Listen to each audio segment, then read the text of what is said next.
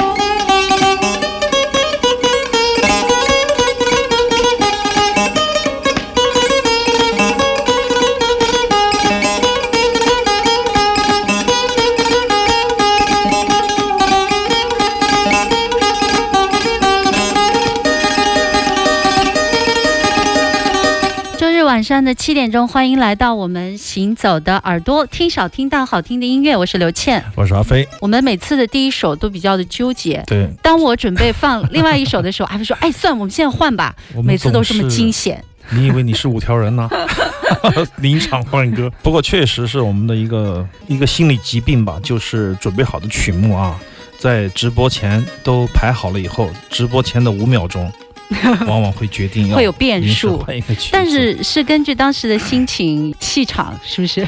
突然来了感觉，确实，当你突然来了感觉，只有在极致的状态下，可能才会有一种非常迫切的愿望要播放哪一首曲子啊。所以今天我觉得应该将这一首阿富汗的十四弦的杜特尔的独奏送给大家作为开场曲，因为这个乐器本身就比较少见，因为它是赫拉特省当时在一九七三年到七七年之间的一个录音，九十年代初还是中期就出版了一系列的 CD 的唱片，也。是我在家里翻箱倒柜找出一一批这样的民俗录音，因为最近我对开盘机的录音又有一点兴趣，所以说我还找一些资料。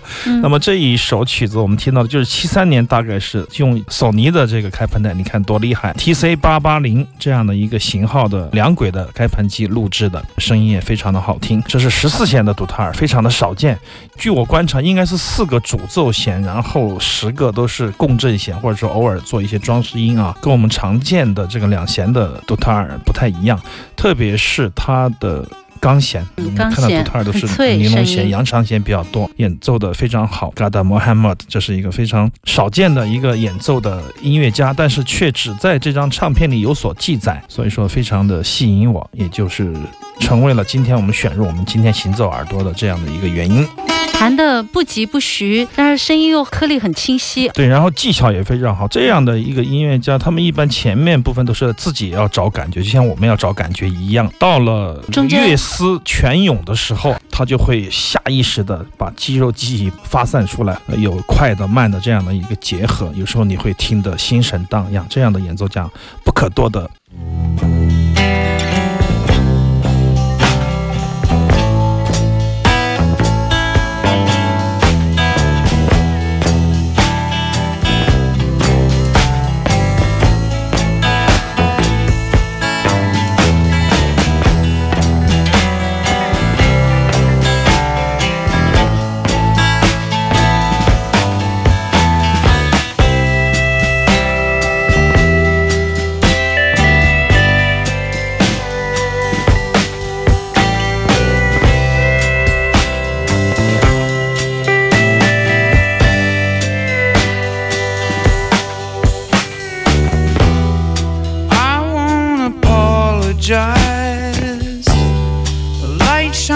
from in your eyes.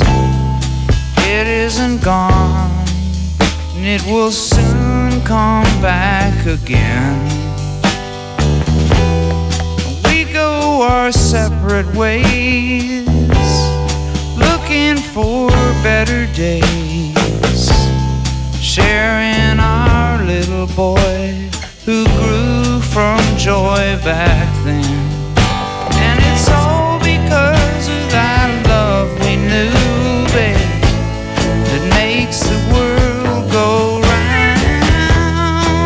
Yes, I do. Yes, I do. Oh. Well, it's all because of that love we knew, babe.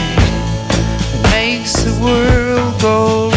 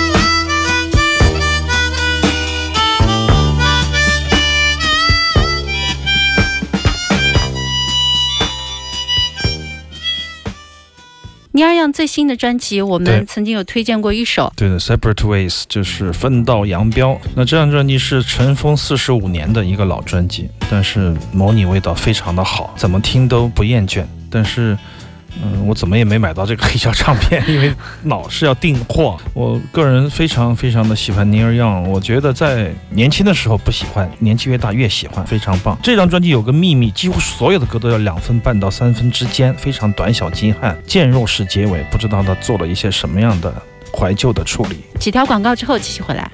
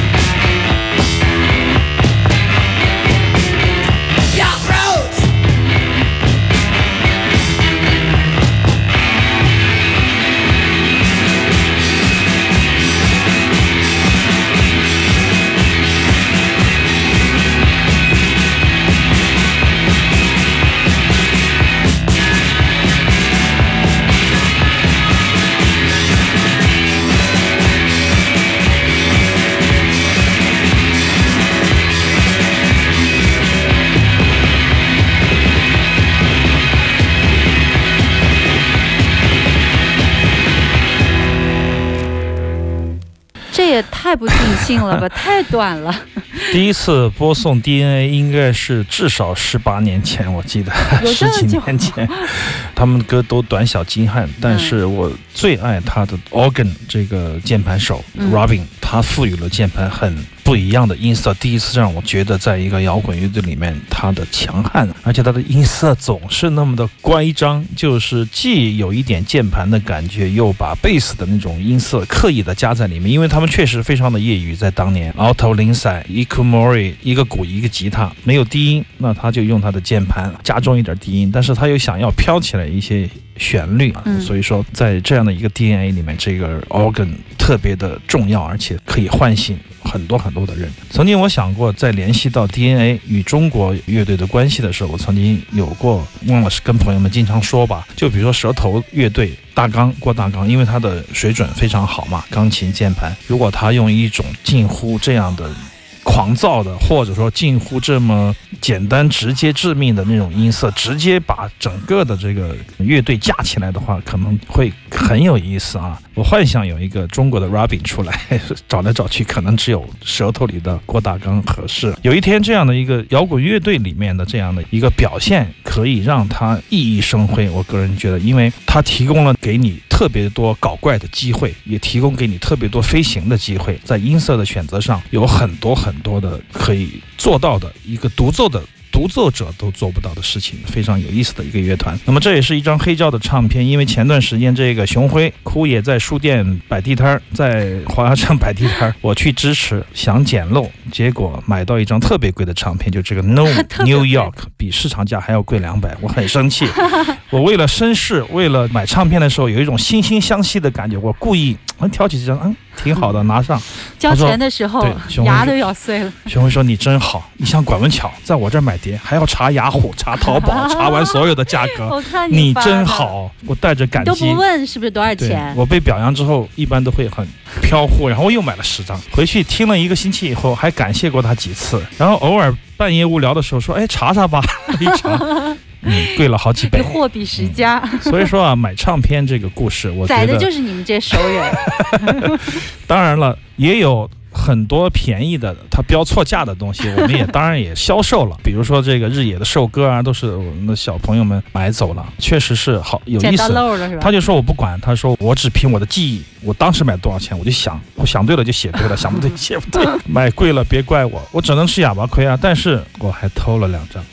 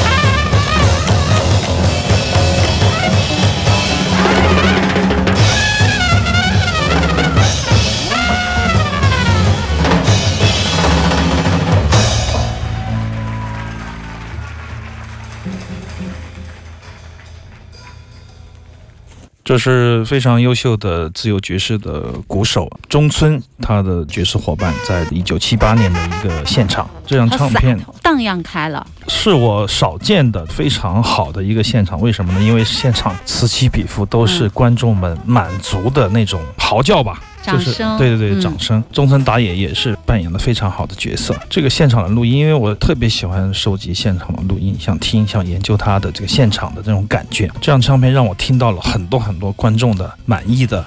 嚎叫就是心领神会的那种感觉，让你在对对对，让我在唱机面前都觉得如出一辙。对对，好像又在台下，但是我又又是一个局外的凝视者，我总把自己作为一个类似于策划人、录音师、混音师的那个视角去看他。每当一个人、一个乐手在表演的时候，我就会换到他的那个身后去看他那个监听有没有响。当然，那个年代那个年代没有监听啊，全靠一身本事，相互猜疑，一点点声音谁大谁小都是大家提前做好，做出来这个现场，我觉得是非常精彩的。我很满足于现场的观众的满足，所以说就带给我双重的另类的满足，非常好的一张唱片。中村打野应该不出意外的话，下两节我们会反向来做一下，因为这个小喇叭是 Ted Daniel 是非常好的啊，这首曲子也是他来作曲的，叫做《追问》。接下来可能会有一张黑胶唱片是这个 Daniel 为主的，然后中村打野来打鼓，贝斯手是万元一鸣，表现的也非常的精彩。嗯，我们广告之前还可以再听个一分钟，然后下一时段行走的耳朵还有一个半小时的时间。